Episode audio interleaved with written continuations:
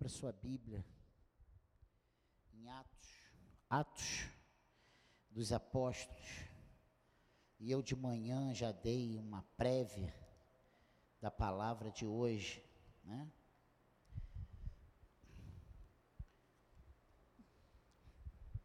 Eu acho que a chuva amedrontou um pouco, atrapalhou um pouco, mas eu tenho certeza absoluta que você que está aqui nessa noite era o alvo do Senhor. Deus te trouxe nessa noite para você ouvir esta palavra. Essa palavra não é para quem faltou, essa palavra é para você que está aqui nessa noite. Amém? Obrigado.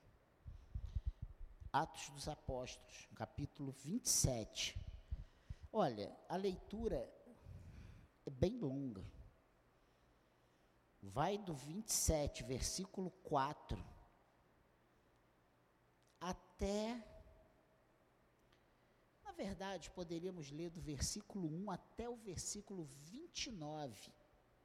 Mas eu não vou fazer essa leitura toda. Nós vamos falando sobre isso ao longo da palavra. Mas eu quero ler pelo menos essa primeira perícope, que vai do versículo 1 ao versículo 8. Paulo é enviado para a Itália. É o subtítulo dado por João Ferreira de Almeida. Aí a segunda perícope fala sobre os perigos da viagem. E a terceira perícope fala sobre o naufrágio. Então vamos ler. Quando foi decidido que devíamos navegar para a Itália, entregaram Paulo e alguns outros presos a um centurião chamado Júlio, do batalhão imperial. Embarcando no navio de Adramítio, que estava de partida para costear a província da Ásia, fizemos-nos ao mar, indo conosco Aristarco, um macedônio de Tessalônica. No dia seguinte, chegamos a Sidom. Júlio, tratando Paulo com humildade, permitiu que ele fosse ver os amigos e obter assistência. Partindo dali, e aí entra a nossa leitura, navegamos ao abrigo da ilha de Chipre, porque os ventos eram contrários. Marca isso aí, ventos contrários.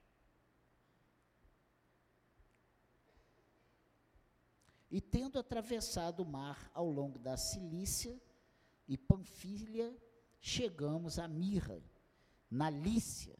Nesse porto, o centurião encontrou um navio de Alexandria que estava de partida para a Itália, e nós e nos fez embarcar nele. Navegando vagarosamente muitos dias, foi com dificuldade que chegamos às imediações de Sínido não nos sendo permitido prosseguir por causa do vento contrário. Navegamos ao abrigo de Creta, na altura de Salmona. Costeando a ilha com dificuldade, chegamos a um lugar chamado Bons Portos, perto do qual estava a cidade de Laceia. Amém? Vamos ficar até aqui. Depois nós vamos ler até o final. Amém? O texto relata que este navio que Paulo embarcou para a Itália fez uma viagem muito perigosa. Enfrentou a fúria dos ventos, o que obrigou o navio a navegar perto da costa, ao longo da extremidade leste da ilha de Chipre. Deste modo, o navio estava protegido dos ventos de verão e outono, que vinham do oeste. Isso aí, o versículo 4 fala sobre isso. Partindo dali, navegamos ao abrigo da ilha de Chipre, porque os ventos eram contrários. O navio seguiu pela costa da Síria em direção ao norte, passando por Antioquia da Síria, e depois contornou para o oeste, passando por Atália, da Panfilha, até chegar a Mirra. a cidade mais importante da província de Lícia, nos dias de Paulo. Mirra era importante porto para navios graneleiros. Isso aí fala o versículo 5, fala sobre isso. E tendo atravessado o mar ao longo da Sicília e Panfilha, chegamos a Mirra, na Lícia. E nós vemos também que o capitão e o proprietário, o mestre do navio, desejavam alcançar o porto que ficava na Fenícia, maior e mais seguro, cerca de 65 quilômetros a oeste, porém passando o cabo de Matala, o navio ficaria exposto aos ventos vindo do noroeste. E aí nós vemos essa leitura a partir do versículo 11. E aí já entramos no, na segunda perícope, que são os perigos da viagem. Diz assim o versículo 9: Depois de muito tempo, tendo se tornado a navegação perigosa e já passando o tempo do dia de jejum, Paulo os aconselhou, dizendo: Senhores, vejo que a viagem vai ser trabalhosa, com dano e muito prejuízo, não só da carga e do navio, mas também de nossas vidas. Porém, o centurião dava mais crédito ao piloto e ao mestre do navio do que ao que Paulo dizia não sendo o porto próprio para invernar. A maioria deles era de opinião que deveriam partir dali para ver se podiam chegar a Fenícia e aí passar o inverno, visto ser um porto de Creta, que olha para o noroeste e para o sudeste. Soprando brandamente o vento sul, e pensando eles ter alcançado o que desejavam, levantaram âncora e foram costeando mais de perto a ilha de Creta. Entretanto, não muito depois, desencadeou-se do lado da ilha um tufão de vento chamado Euroaquilão. O navio foi arrastado com violência e, sem poder resistir ao vento, cessamos a manobra e nos fomos deixando levar. Passando ao abrigo de uma ilhota chamada Cauda, com dificuldade conseguimos recolher o bote. Tendo içado o bote, os marinheiros usaram de todos os meios para reforçar o navio com cabos de segurança. E temendo que fossem encalhar nos bancos de areia de Sirte, desceram as velas e foram à deriva, açoitados severamente pela tormenta no dia seguinte, começaram a jogar carga no mar. E no terceiro dia, nós mesmos, com as próprias mãos, lançamos ao mar a armação do navio. E não, apareci, e não aparecendo, havia já alguns dias, nem sol, nem estrelas, caindo sobre nós grande tempestade, dissipou-se afinal toda esperança de salvamento. Havendo todos estado muito tempo sem comer, Paulo, pondo-se em pé no meio deles, disse: Senhores, na verdade era preciso terem me atendido e não partir de Creta, para evitar esse dano e perda. Mas agora aconselho que tenham coragem, porque nenhum, nenhuma vida se perderá, mas somente o navio. Porque esta noite, esta mesma noite, um anjo do Deus a quem pertenço e a quem sirvo esteve comigo. Olha que coisa tremenda. Dizendo, Paulo, não tenha medo, é preciso que você compareça diante de César. E eis que Deus, por sua graça, lhe deu todos os que navegam com você. Portanto, senhores, tenham coragem, pois eu confio em Deus, que tudo vai acontecer conforme me foi dito. Porém, é necessário que sejamos arrastados para alguma ilha. Olha que coisa. E vamos ler o restante. Quando chegou a décima quarta noite, sendo nós batidos de um lado para o outro no mar Adriático, por volta da meia-noite, os marinheiros pressentiram que se aproximavam de alguma terra, e lançando a sonda, viram que a profundidade era de 36 metros, Passando um pouco mais adiante, tornando a lançar a sonda, viram que a profundidade era de 27 metros. E receosos que fôssemos atirados contra lugares rochosos, lançaram da polpa quatro âncoras e oravam para que rompesse o dia. Nisto, os marinheiros tentaram escapar do navio, arriaram o bote no mar, a pretexto que iam largar âncoras da proa. Paulo disse ao centurião e aos soldados: Se estes não permanecerem a bordo, vocês não poderão se salvar. Então os soldados cortaram os cabos do bote e deixaram afastar-se. Enquanto amanhecia, Paulo rogava a todos que se alimentassem, dizendo: Hoje é o décimo quarto dia em que, esperando, vocês estão sem comer, não tendo provado nada. Por isso peço que comam alguma coisa, pois disto depende a sobrevivência de vocês. Porque nenhum de vocês perderá nem mesmo um fio de cabelo. Vocês perceberam o peso dessa leitura? A dificuldade dessa leitura. Hoje de tarde eu falei, meu Deus, que, que temporal! Imagina o que eles passam. Gente, só de pensar que eles estavam num navio no meio do mar, eu já estaria infartando. Agora imagine esses homens você viu que na palavra de Deus está escrito que eles perderam a esperança da própria vida.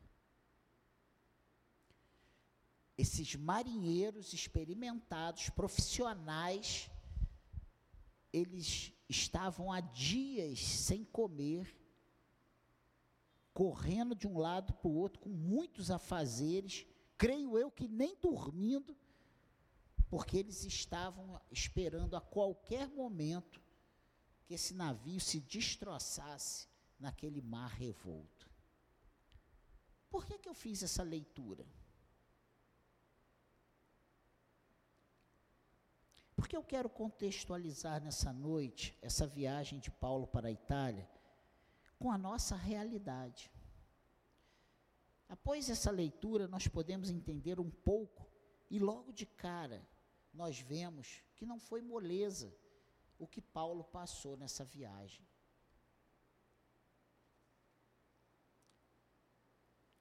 Nós estamos mal acostumados a pensar que só os que estão em pecado é que passam por momentos difíceis. Hoje pela manhã, na palavra, eu falei sobre isso. Todos nós passamos por momentos difíceis. Só que quantos momentos difíceis nós já passamos na nossa vida? Creio que não sejam tantos momentos difíceis assim. Sabe aquela história que o problema do nosso, o nosso problema sempre é o maior problema? E quando deparamos com uma leitura dessa, na palavra de Deus, nós vemos o sufoco que Paulo passou junto com esses marinheiros nessa viagem.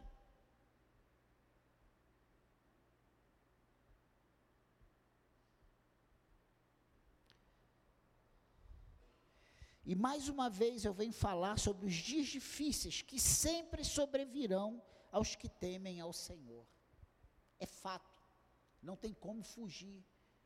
O problema é que às vezes nós demonizamos muitas questões ou colocamos como se fosse o pior dos problemas em coisas que não são os piores problemas. Talvez esse momento aqui de Paulo foi o pior momento que ele passou na sua trajetória, na sua vida. E olha que ele passou por inúmeros, inúmeras situações. Na verdade, o mar desta vida sempre quer nos afogar. E esta passagem nos mostra alguns perigos e adversidades que passamos várias vezes na nossa caminhada. Eu quero fazer, sabe, uma contextualização desse problema. Nós não passamos por naufrágios. Eu acho que eu nunca vou passar por naufrágio, porque já estão com a língua seca lá em casa de tanto me chamarem para fazer um cruzeiro. Eu jamais farei um cruzeiro. Só se eu você me ver fazendo um cruzeiro é porque eu estou fora das minhas faculdades mentais, amarrado, algemado e amordaçado, porque eu não vou. Então eu não vou correr esse risco. Mas isso não diz que eu não vou passar por momentos difíceis na minha caminhada. Que ondas, que mares, que rev, mares revoltos não vão se levantar na minha vida. Hoje talvez nenhum de nós passemos por essa situação que Paulo passou, mas todos nós passamos por essas tentativas das, das ondas nos sufocar, do, dos maremotos, dos, sabe, dos terremotos, dos vendavais. E aí você vai colocando as dificuldades que podem causar danos a nós. Todos nós passamos por isso. Pode não ser nem na parte física da coisa, mas lá nas nossas emoções, nos nossos sentimentos, lá dentro do nosso coração, aquelas coisas que nos desestabilizam, aquelas coisas que nos, sabe, nos tiram do centro e nos tornam pessoas irreconhecíveis. Porque esses marinheiros experimentados, eles perderam a esperança da própria vida. Esses marinheiros estavam a ponto de largar o barco entrar no bote e tentar dar uma solução para a vida dele, porque nesses momentos difíceis nós achamos que nós temos a solução para o nosso problema, mas a solução do nosso problema está em Deus. E foi isso que Paulo falou para eles: olha, Deus a quem eu sirvo, falou comigo nessa noite que nenhum de vocês, nenhum de nós vamos nos perder nem um fio de cabelo nós vamos perder. Deus vai preservar todos nós. O navio não, mas as nossas vidas estarão protegidas por Deus. Na verdade, o mar desta vida sempre quer nos afogar. E essa passagem nos mostra alguns perigos e adversidades que passamos várias vezes na nossa caminhada. Os obstáculos enfrentados por Paulo, quando o mar da vida quis afogá-lo, nós vamos ver agora. São, pelo menos, eu, eu listei aqui cinco. Cinco. Cinco situações. Cinco obstáculos que ele teve que enfrentar. Primeiro, os ventos contrários. Parece às vezes que na nossa vida está indo tudo bem e de repente sopra um vento contrário e você vê que toda aquela estabilidade que nós estávamos desfrutando no nosso casamento, na nossa vida profissional, na nossa vida financeira, na nossa vida espiritual, na nossa vida emocional, sabe? Parece que o vento bate e a gente vai perdendo essa direção, essa tranquilidade.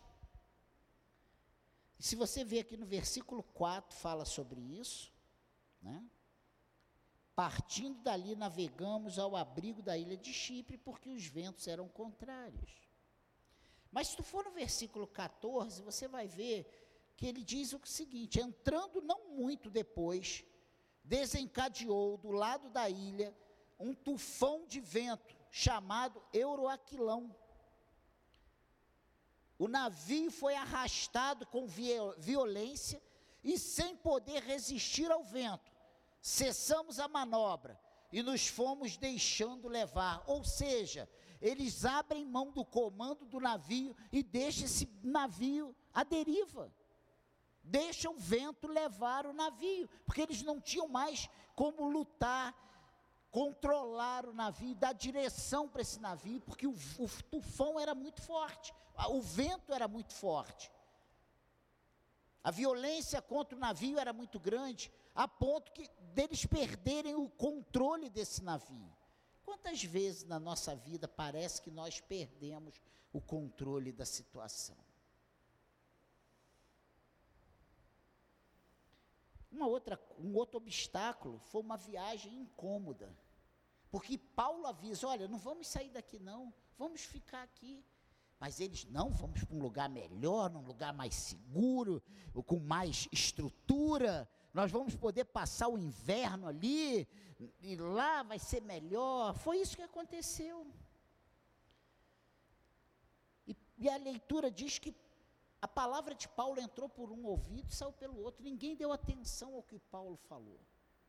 O homem de Deus falou: Olha, não vamos sair daqui, mas aquelas pessoas não tinham nada de Deus. Que esse cara, quem é Paulo? Ele não é marinheiro, ele não está acostumado. Nós somos os profissionais. Quem é ele? Né? Então, a segunda coisa interessante foi essa viagem incômoda. Incômoda. A terceira coisa que aconteceu de obstáculo nessa, nessa, nessa viagem, e aqui eu quero enfatizar como o mar da vida contra Paulo, foi que ele perdeu o rumo. Versículo 15, olha o que, que diz. O navio foi arrastado com violência sem poder resistir ao vento, cessamos a manobra e nos fomos deixando levar. Agora, olha o versículo 17. Tendo içado o bote, os marinheiros usaram de todos os meios para reforçar o navio com cabos de segurança. E temendo que fosse encalhar nos bancos de areia de Sirte, desceram as velas e foram à deriva. Olha só, o barco à deriva.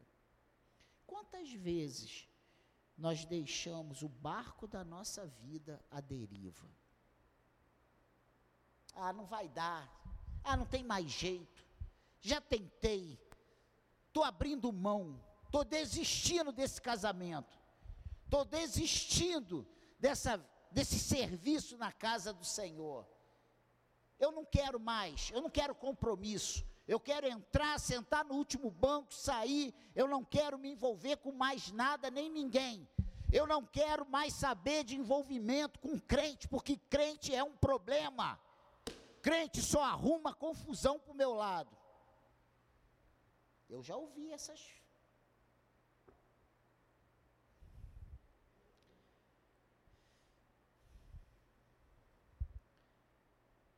E, o que, e os temores desses marinheiros não eram sem fundamento porque Sirte era uma região do norte da África, cheia de bancos de areia, e poderiam encalhar o navio, sim.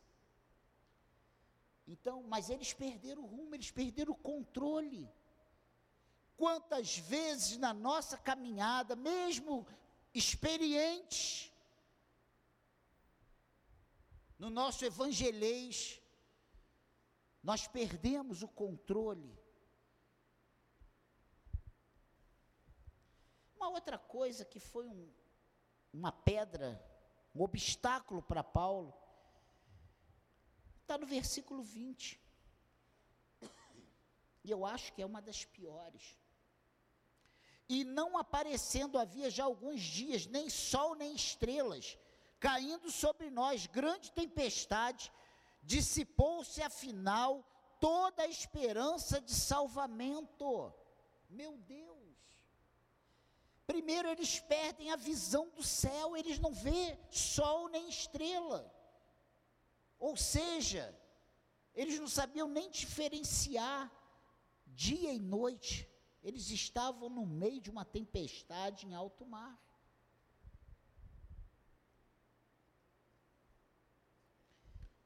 E por último, ainda nesse versículo 20, termina esse versículo 20 dizendo Afinal, toda a esperança de salvamento dissipou-se, dissipou-se toda a esperança. Eles perderam a esperança.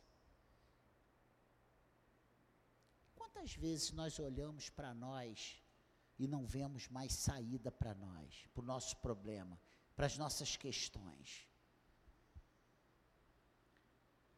Quando tudo isso acontece na nossa vida, no nosso barco, só há duas coisas a fazer. Se você foi trazido por Deus nessa, numa, nessa situação de estar sem o controle da sua vida, de estar à deriva, de ter perdido a visão do céu, de você perder a esperança de vida, você achar que não tem mais jeito para você. Eu não conheço o teu coração, mas o Senhor conhece. Só existem duas coisas a fazer. Primeiro, está no versículo 18. Açoitados severamente pela tormenta, no dia seguinte, começaram a jogar a carga no mar. Eu quero dizer para você que foi trazido pelo Espírito Santo de Deus nessa noite, que a primeira solução que você tem que fazer no seu barco é aliviar o peso, é jogar fora as coisas que têm sido peso. Alivie o seu navio. Jogue fora tudo aquilo que você não vai precisar no meio de uma tormenta. Nós somos muito acumuladores. Você já viu que na hora da sua mudança você diz que não tem nada? Eu não tenho nada. Quando você vai mudar, você fica encaixotando coisa, encaixotando coisa. Você fica um ano e não consegue desencaixotar tudo que você encaixotou, encaixotou para essa mudança. É assim ou não é, gente? Nós temos coisas que nós guardamos preciosas, que de repente nós chegamos e falamos assim, gente, isso aqui eu nunca mais vou usar, isso aqui já está já tá estragado. A roupa já deu uns bolô amarelo, marrom, sei lá que cor, de ferrugem. Você não tem mais nem como clarear, que você acaba jogando fora, porque você guardou tanta coisa sem uso, que aquilo ali perdeu o valor. Essas pessoas aqui, o navio tinha muita coisa, muito peso, que eles poderiam jogar fora, aliviar a carga desse navio. Alivia a carga do seu navio, meu irmão. O que você tem guardado de bagagem que não tem agradado a Deus?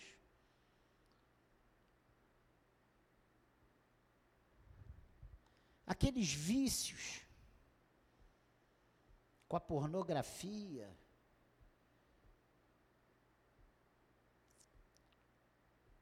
Com as bebidas fortes.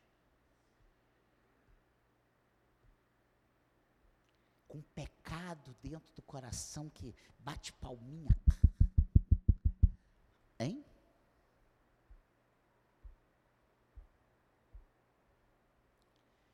Devemos aliviar o navio. É a primeira coisa, a primeira providência. E a segunda providência foi o que eles fizeram. Nós devemos lançar as âncoras.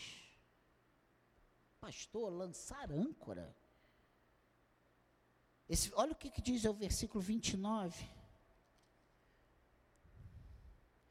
E receosos de que fossem atirados contra lugares rochosos, lançaram da popa quatro âncoras e oravam para que rompesse o dia, para que a noite a, a passasse.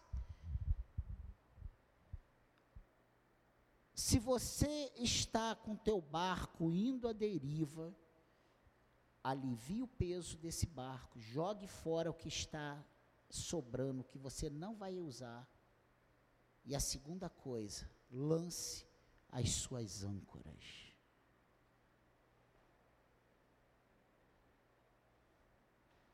Aqui fala de quatro âncoras.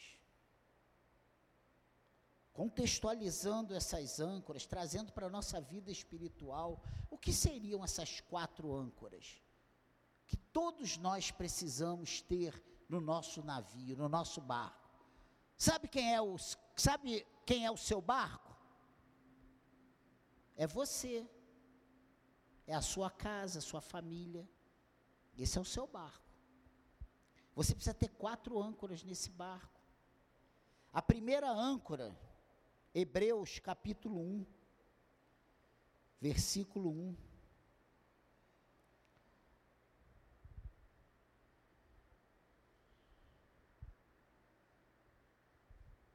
Hebreus 1 não, Hebreus 11. Por isso que eu falei assim, meu Deus, me deu até um frio na, na espinha. Hebreus 11, 1. A primeira âncora que você tem que lançar nesses momentos de tempestade, quando o vento sopra contra você, a sua primeira âncora a ser lançada é a fé. É a fé. Lance a sua fé. Diz aqui, ora a fé, a certeza de coisas que se esperam, a convicção de fatos que não se veem. Lance a sua fé. É a primeira âncora que você precisa lançar na hora da tempestade. Firme a sua fé, lance a sua fé.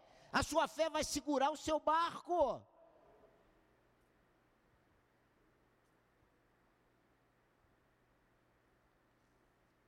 Sem fé é impossível agradar a Deus.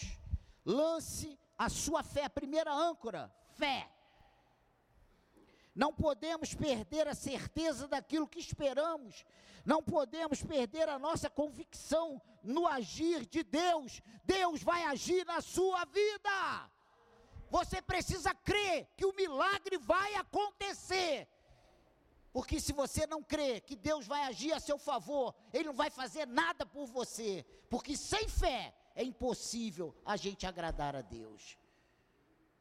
Ele vai continuar nos dando oportunidade, mas é necessário que aqueles que se aproximem de Deus creiam que Ele é galardoador daqueles que o buscam. Então busque a Deus, lance a sua fé, confie no Senhor, porque agindo Deus, vai impedir o, o agir do Senhor? Agindo Deus, ninguém vai impedir, as coisas vão acontecer, e quando nós confiamos no Senhor, o milagre acontece. Amém, igreja? Essa é a primeira âncora. Esse navio tinha quatro. A segunda âncora, a palavra. Mateus 24, 35. Olha o que, que diz aí.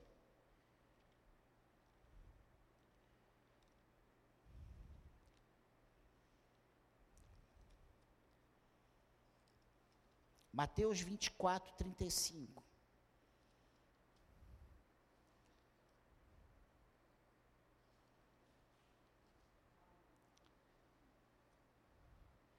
Passará o céu e a terra, porém as minhas palavras não passarão. Quando estamos no meio de uma tempestade, Deus sempre nos dá a direção, Ele, Ele fala conosco, e o que Ele promete, nós podemos confiar, vai acontecer. Porque Deus não é homem para que minta, nem filho do homem, para que, sabe, fique se enganando ali. Ele não se engana nem mente. Passará o céu e a terra, porém as minhas palavras não passarão. É a palavra de Deus que nos mantém firmes em meio à tempestade. Ah, mas por que, que você está tão tranquilo? Porque eu sei em quem eu tenho crido. Eu sei que o meu redentor vive.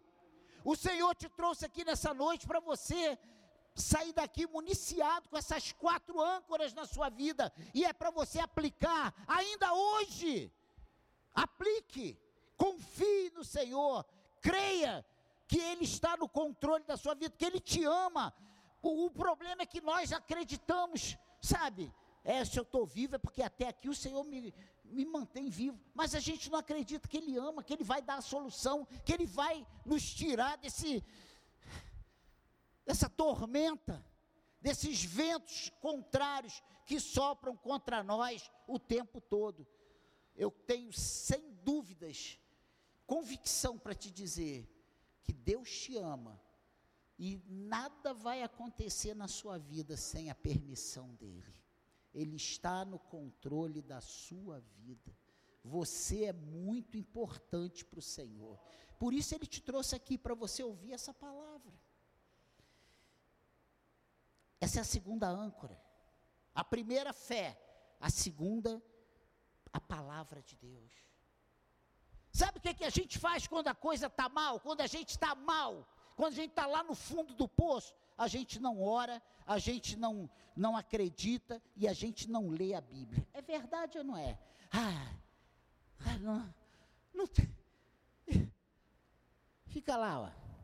Jesus saiu do templo. Eu vou ler a Bíblia. Mateus 24. Jesus saiu do templo. Saiu do templo. Jesus saiu do templo. A gente fica meia hora. Jesus saiu do templo, não sai disso, a gente não consegue ler. A palavra não consegue entrar no nosso coração, porque nós estamos com a nossa visão na tempestade. Nós não estamos com a nossa visão no Senhor. Nós perdemos a visão do céu. Amém, igreja. Segunda âncora que você precisa ter no seu barco. A terceira âncora, voltemos lá para Hebreus. Volta lá para Hebreus, capítulo 4, versículo 16.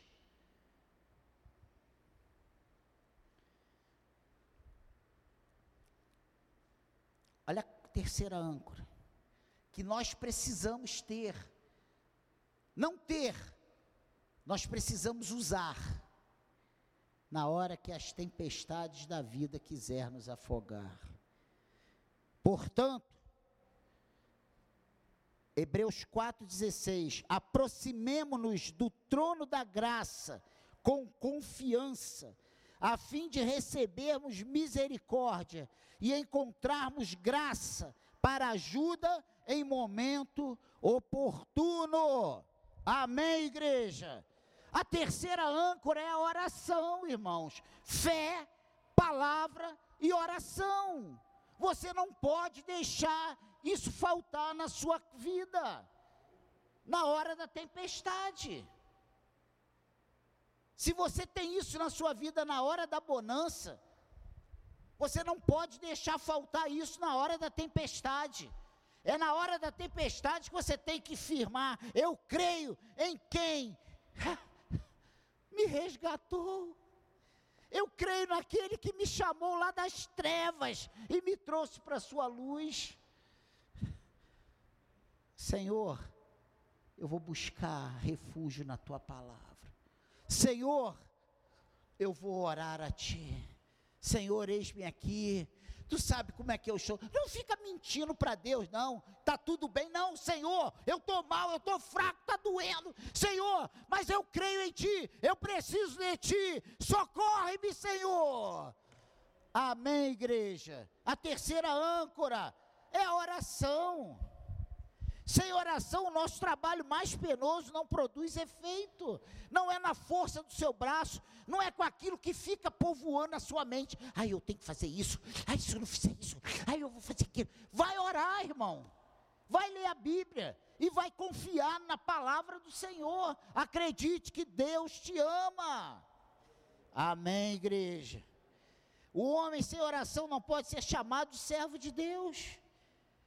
Os maiores talentos sem oração são inúteis. Não adianta sua capacidade, seu diploma, sua, seu dinheiro, seu carro, sua casa, seus recursos. Você precisa de Deus. Amém, igreja.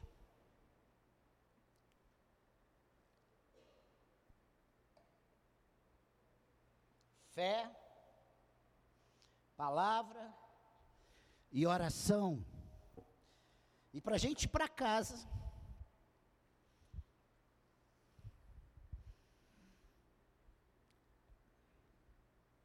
a quarta âncora, Hebreus capítulo 6, versículo 18 e 19.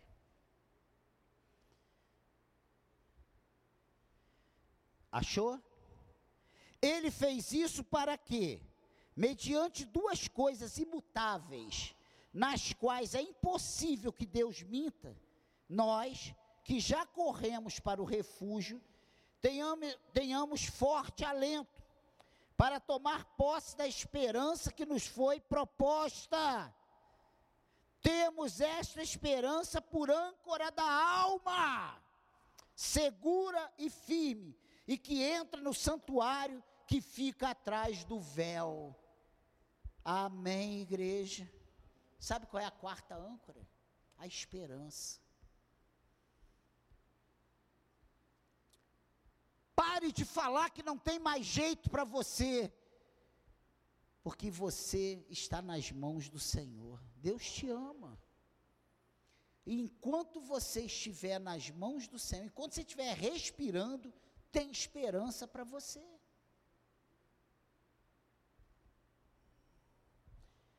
Não perca a esperança, mesmo que demore. Se Deus prometeu, Ele vai cumprir. Volta lá, volta lá, no capítulo 27, no versículo 15. Olha o que, que Paulo diz.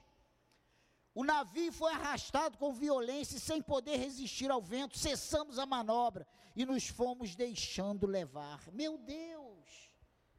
Ele prometeu que ninguém ia se machucar, que ninguém ia morrer, que ninguém ia se ferir, que ninguém ia perder um fio de cabelo. Eles deixaram o barco.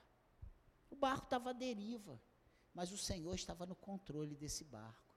Talvez o seu barco hoje esteja à deriva, mas eu tenho certeza, eu posso te afirmar que o Senhor está no controle do seu barco. Tanto Ele está no controle do seu barco que Ele te trouxe aqui nessa noite.